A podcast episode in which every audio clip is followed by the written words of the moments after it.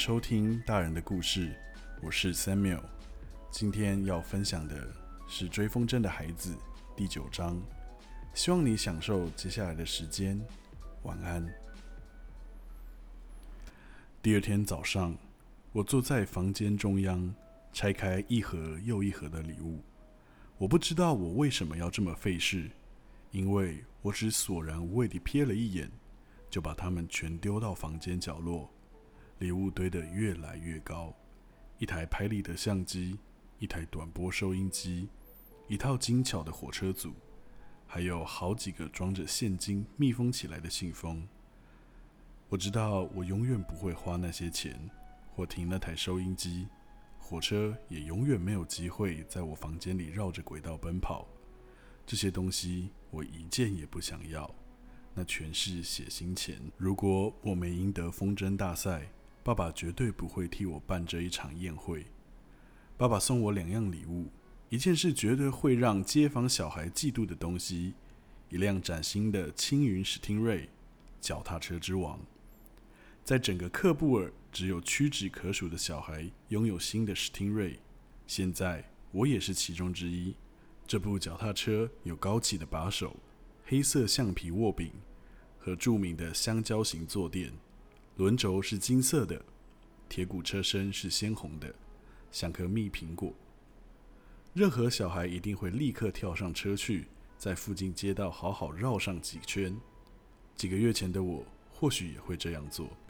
你喜欢吗？爸爸倚在我房间门口问。我露出温驯的笑容，很快的说声谢谢。我真希望我说得出更多话。我们可以一起去骑。爸爸说：“一个邀请，但并不真心诚意。”以后吧，我有点累了。我说：“没问题。”爸爸，谢谢您的烟火。我说：“一句谢谢，但并不真心诚意。”休息一下吧，爸爸说，然后走回他的房间。爸爸送我的另一样礼物，他甚至没有等我拆开，是一只手表，蓝色的表面配上闪电形状的金色指针。我连戴都没戴，就丢到角落的那堆玩具里。我唯一没丢到玩具山里的是拉辛罕送的那本皮面笔记本，那是唯一不像写信前的礼物。我坐在床边，打开手里的笔记本，想起拉辛罕提到何麦拉的事。说到头来，他父亲送走他还是最好的结果，否则他会受苦，就像侯马勇卡卡的幻灯片一放再放一样，相同的影像一遍又一遍在我的心头闪现。哈山低着头端饮料给阿塞夫和瓦里，或许那样最好，减轻他的痛苦，还有我的。无论如何，事情非常清楚。我和他必得有一个人离开。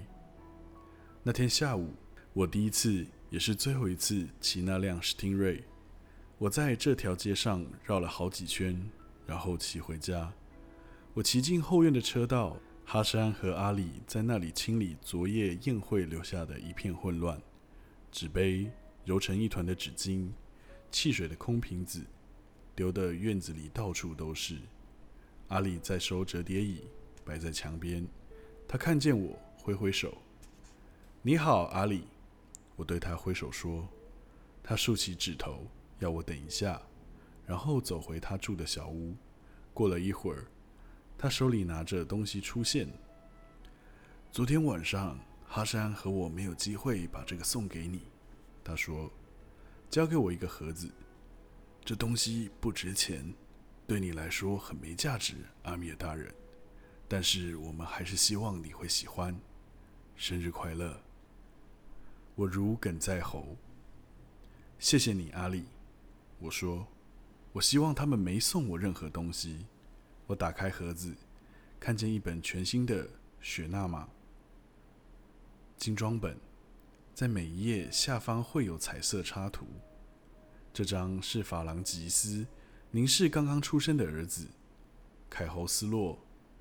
那张是阿法拉西亚骑着他的马，挥着剑领军前进。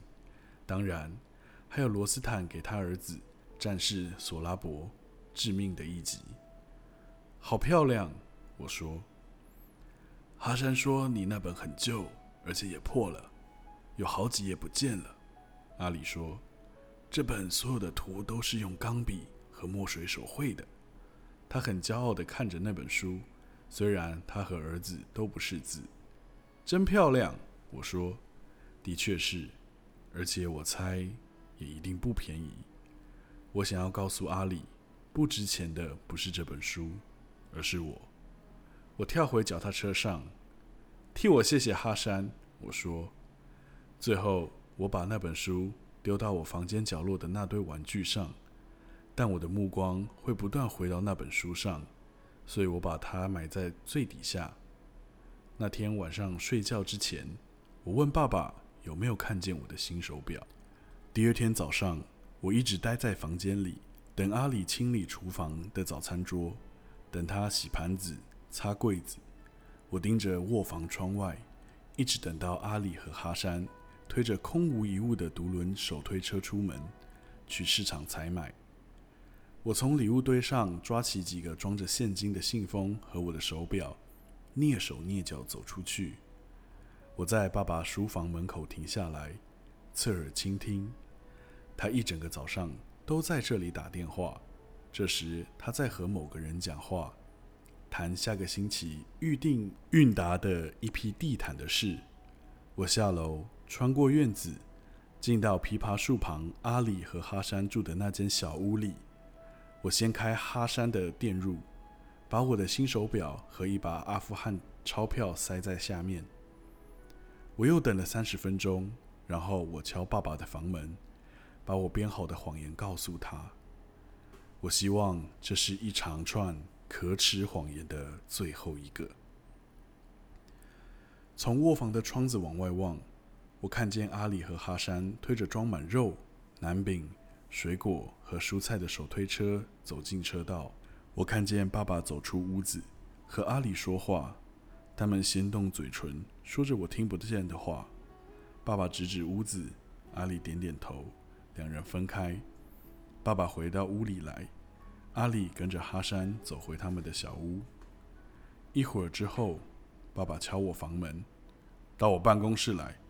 他说：“我们要坐下来，把这件事弄清楚。”我到爸爸的书房，坐在一张皮沙发上。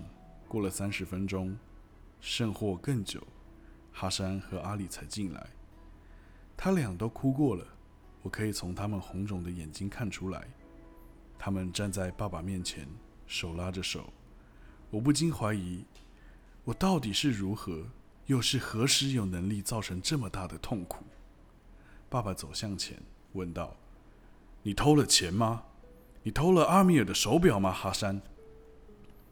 哈山的回答只有一个字，一个以微弱、刺耳的声音说出的字：“是。”我不禁瑟缩，像被打了一巴掌似的，我的心直直下沉，几乎忍不住要吐露真相。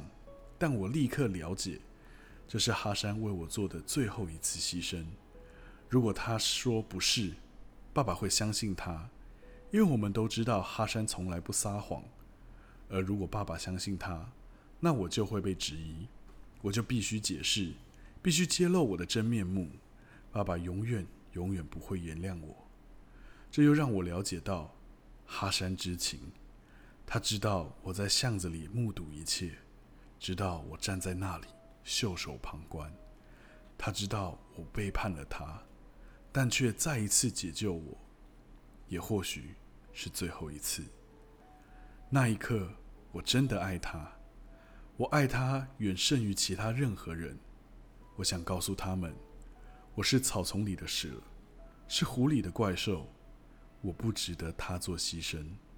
我撒谎，我是个骗子，是个小偷。我就要说出口了，但另一个我却很高兴，为了这一切很快就要结束而高兴。爸爸会送他们走。会有些伤痛，但生命会继续前进。我就是要这样，要继续前进，要遗忘，要清清白白从头再来。我要能再度呼吸。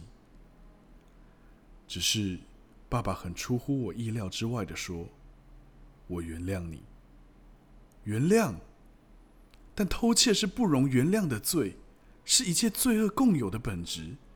你杀了一个人，就偷走一条生命，偷走他妻子拥有丈夫的权利，剥夺他儿女拥有父亲的权利。你撒谎，就偷走其他人拥有真相的权利。你欺骗，就偷走公义的权利。没有任何比偷窃更邪恶的。这不是爸爸亲口对我说的话吗？那他怎么会原谅哈山？如果爸爸能原谅哈山，又为什么不能原谅我？没成为他一直希望的儿子？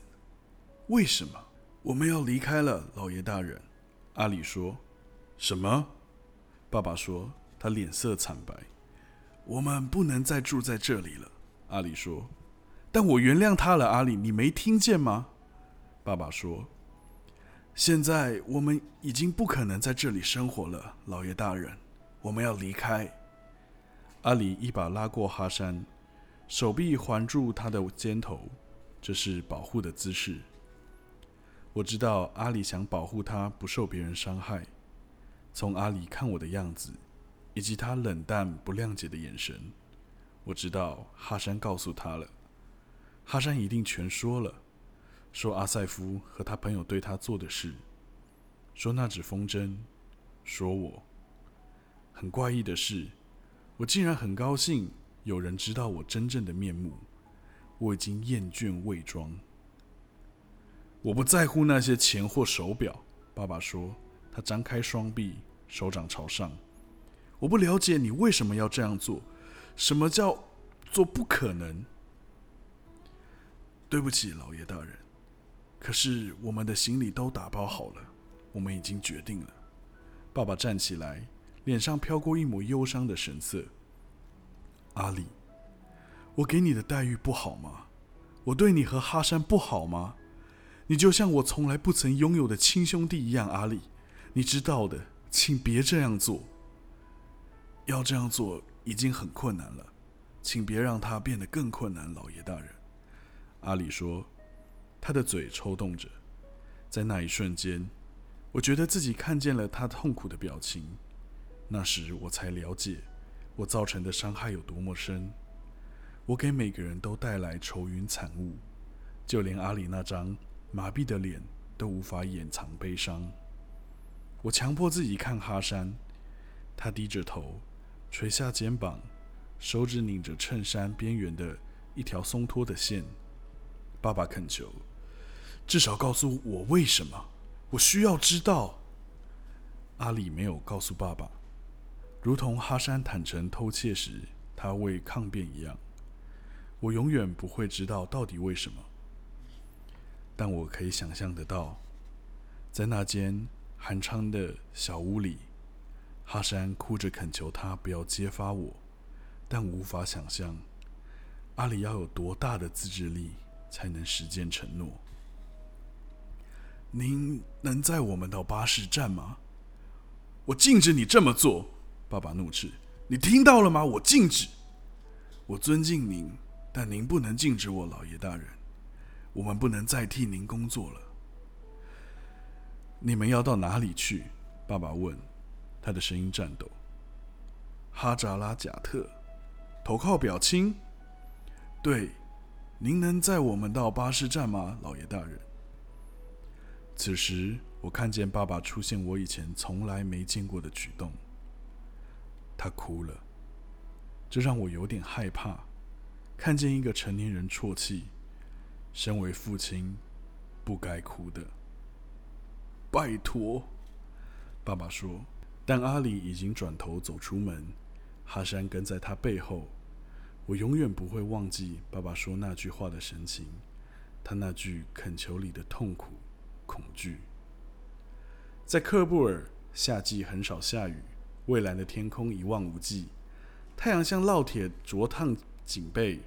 哈山和我打水漂的溪谷，泉水都已干涸。人力车奔驰经过，总卷起阵阵尘土。大伙儿全到清真寺做午间拜倒十次的赏礼，然后在寺外找个阴凉的地方打个盹儿，等待傍晚的凉意。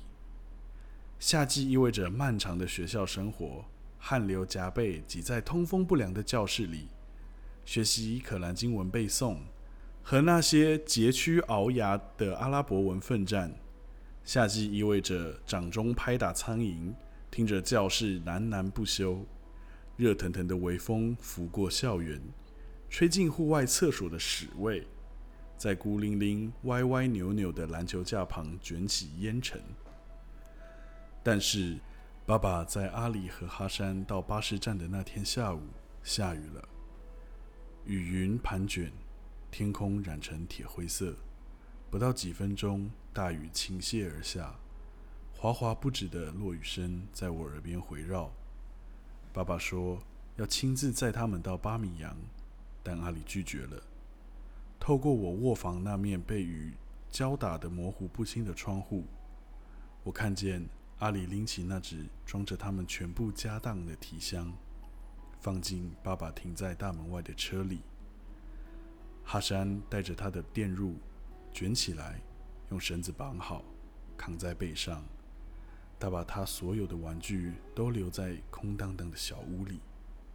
我第二天发现的，堆在屋角，就像我房间里的那堆生日礼物。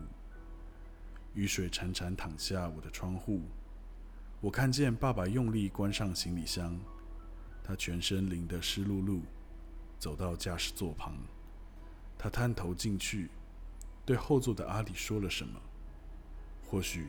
是做最后的努力，想让阿里改变心意。他们就这样交谈了一会儿。